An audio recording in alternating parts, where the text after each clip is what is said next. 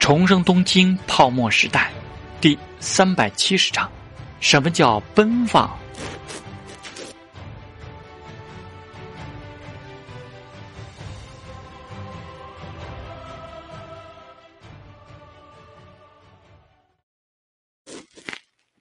莫妮卡·贝鲁奇换了一身衣服，现在更是赤足坐在那里，手里拿着一本书，抬头看着进屋的人。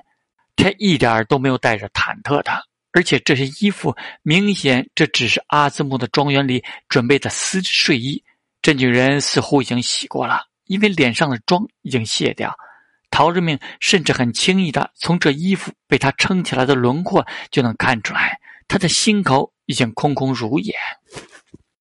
这就是意大利女人的风情吗？不，大概也很少有像她这样的。毕竟是说得出容貌和身体只是工具这种话的女人。莫妮卡·贝鲁奇点了点头，看她没有坐在这个长沙发边，而是过去在给自己倒了小半杯葡萄酒后，坐在了那个单人沙发位。然后他就开口道：“今天晚上我不介意的。”陶志明长叹一口气，真是够直接，也够莫名其妙的。什么叫做奔放？这大概就是吧。于是他举起了杯子，静静的看着他。莫妮卡·贝鲁奇面前早有一杯，他端起来和陶志明轻轻碰了碰，丰润的双唇吞咽酒液的样子有个勾人的。陶志明放下杯子之后就说道：“我当然更不介意，但我又很介意。我不会向你索要金钱什么的。”莫妮卡·贝鲁奇微笑起来，眼睛里有灵动的光芒。我只很好奇，你与我见过的所有男人都不同，会隐藏心思的没有你年轻，和你一样年轻的没有那种独特的成熟魅力。陶之命心情复杂的看着他，这真是头一遭。在过去他是猎人，而现在这个女人反倒很享受这种当猎人的感觉，纯粹因为一份特别的感觉，就能够向初次见面的男人坦白的告诉他。今晚我们可以有什么？我什么都不需要。陶志明信他做得出来，他确实不会为了钱。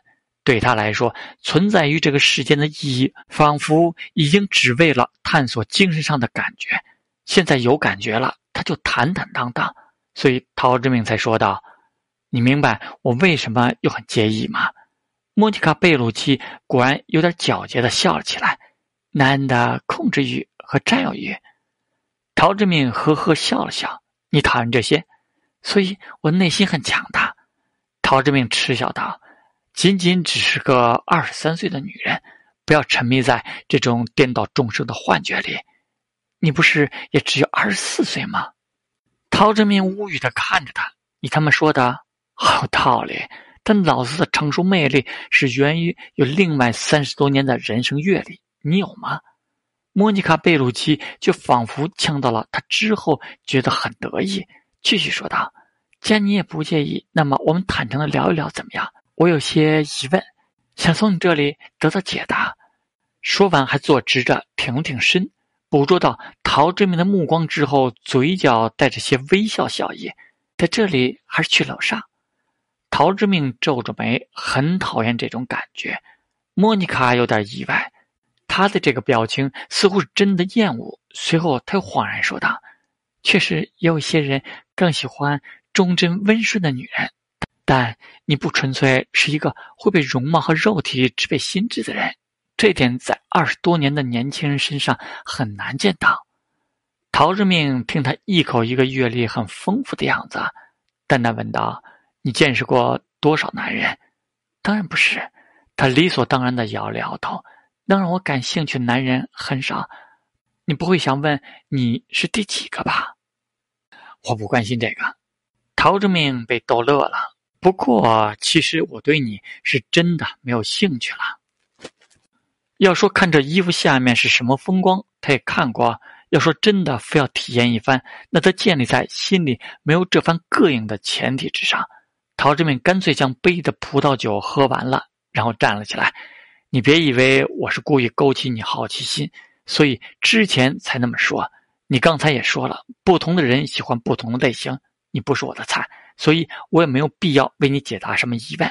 认识你是个很特别的回忆。就这样吧，晚安。”莫妮卡·贝鲁奇见他真的开始扭动着脖子，伸着懒腰往楼上走去，眉头蹙在了一起，心里莫名涌起一种挫败感。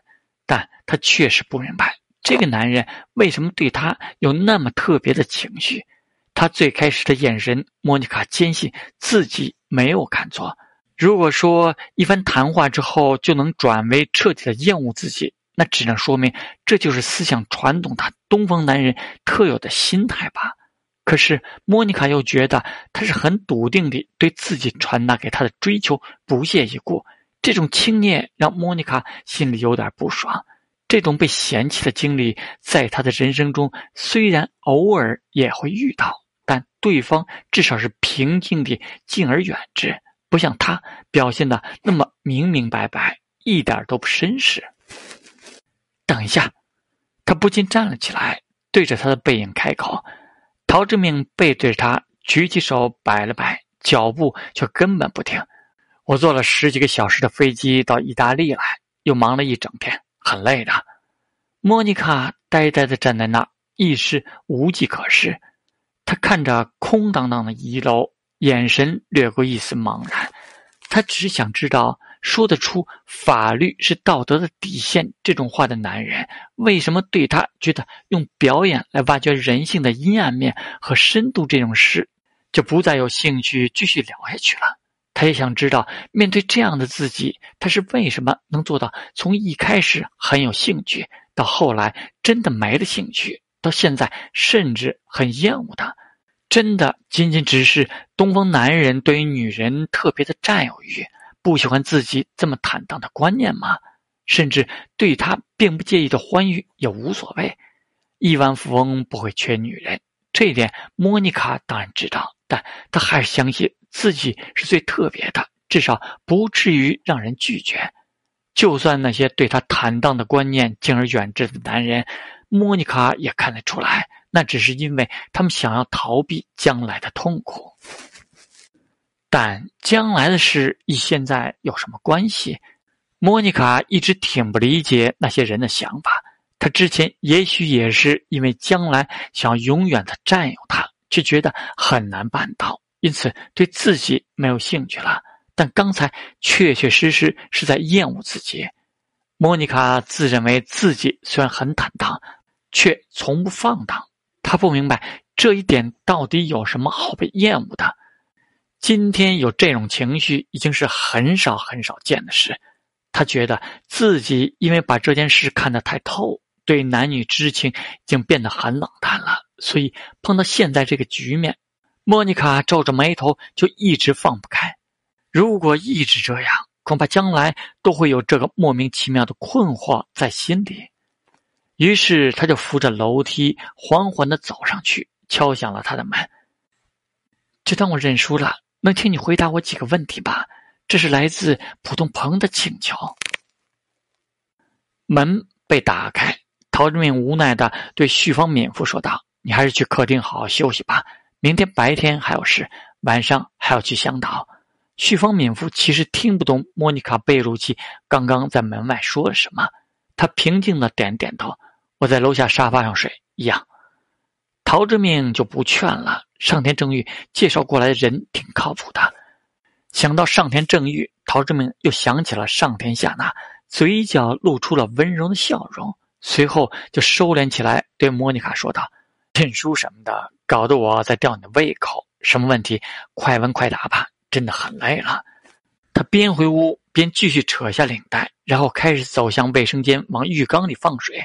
莫妮卡靠在房间里的电视桌上。等他出来，抱着双手站在卫生间门口后，一时却不知道从何问起，因为这些问题都是很细腻的心理问题，哪里能够快问快答？忽然之间，他觉得自己的状态很微妙，仿佛是回到了高中刚刚长大后那种困惑的年龄。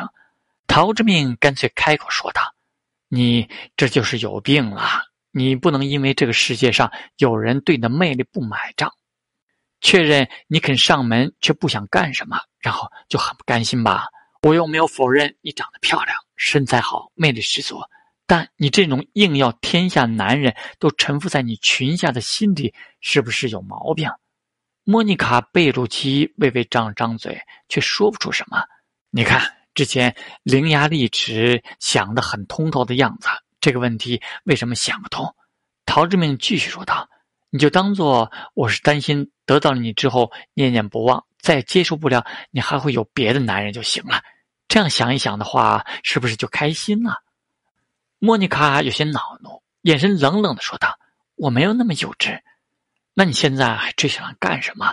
在伟大的思想家心里也有困惑，你要疑虑就有啊！你非要我帮着解答，这像什么呀？莫妮卡无言以对。道理确实是这样的，因为你还是觉得我至少是愿意为你解答的。陶之命皱着眉，但像我这样的人对女人已经不至于渴求了。况且被别人摸得很清楚，我对女人的观念是什么？对我有什么好处？还是说你因为今晚已经有了心理准备，现在变成这样，心里挺不甘心，挺空虚？你说你喜欢探究人生，你研究一下你自己吧。我觉得这是一个很好的题材。莫妮卡被怼的呼吸都加剧起来，起伏有致的景观挺赏心悦目的。随后他平静下来之后，又玩味的笑起来，开口说道：“要不然。”把这件事当做一个交易，你也应该有这样的经历，不会排斥吧？陶志明冷冷的看着他，除非男人本身心里有点不正常，要不然的话，哪个男人会对交易中的女人高高在上的姿态兴奋起来？仆人吗？老饕，要不我先伺候您沐浴？他缓缓的走了过来，双手搁在小腹前，弯腰低头，姿势放得很低。陶志明哭笑不得。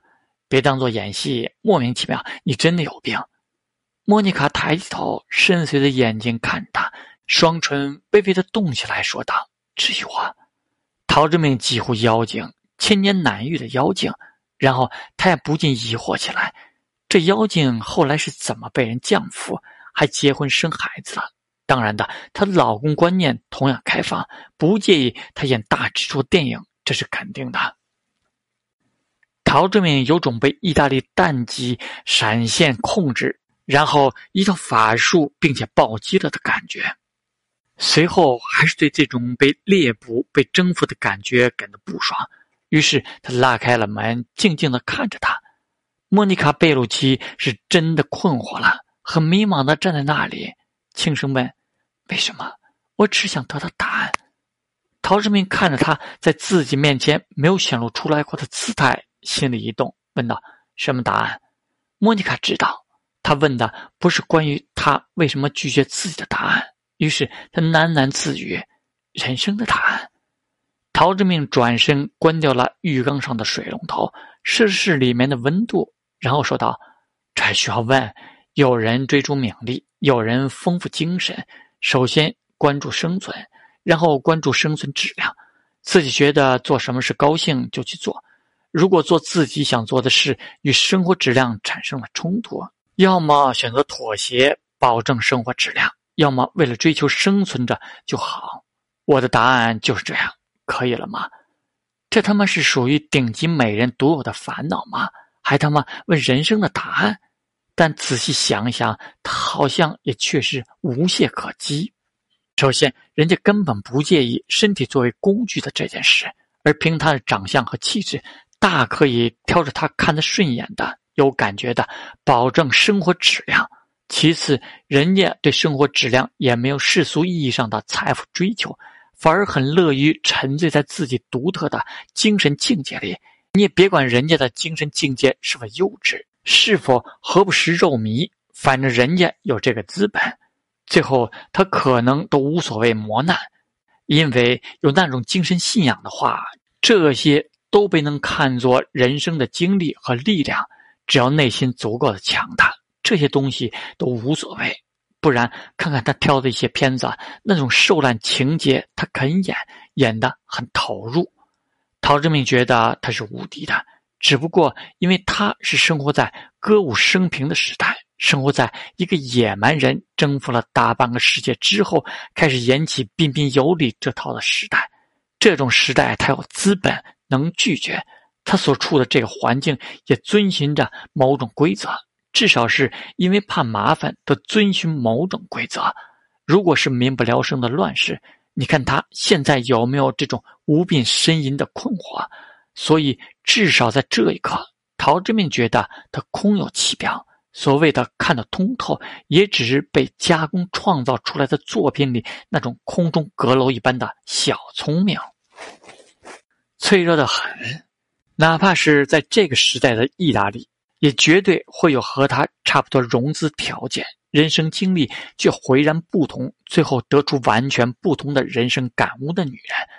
陶志敏也无心去做什么人生导师，可能他过去的经历就是这样的。他的很多思维和认知已经形成了，于是他平静的问道：“这个回答已经足够了，莫妮卡小姐，我不想和你有什么交易。会让我欣赏的女人可以很强大，但她的内心对待身体和感情一定是要比较严肃的。某种程度上来说，身体其实只是工具，但是工具是被人使用的，人也知道爱惜工具，你知道。”我不爱惜自己，陶志明微微一笑，与我无关。莫妮卡看着他平静的眼神，心里泛起一种羞耻和愤怒的情绪。他只看得通透，却不代表他没有正常人会产生的情绪。这个男人实际上是在羞辱他的人格。莫妮卡狠狠的说道：“偏见。”陶之命抬了抬眉毛，没有说话。难道是你无能？陶志明的眼神冷了下来，讥笑道：“看看你的样子，你是不是下贱？难道非要我今天上了你，你才会觉得心理上得到了莫名其妙的满足，产生那种果然没有一个男人拒绝得了我的魅力的莫名优越感？我不是你认为的那样，那你为什么一定要了解我？有时候误会产生了错的印象，这也是人生。拜托你清醒一点。”莫妮卡·贝鲁奇听得一呆。是啊，为什么一定要了解他自己？为什么现在这么想纠正他对自己的错误的印象？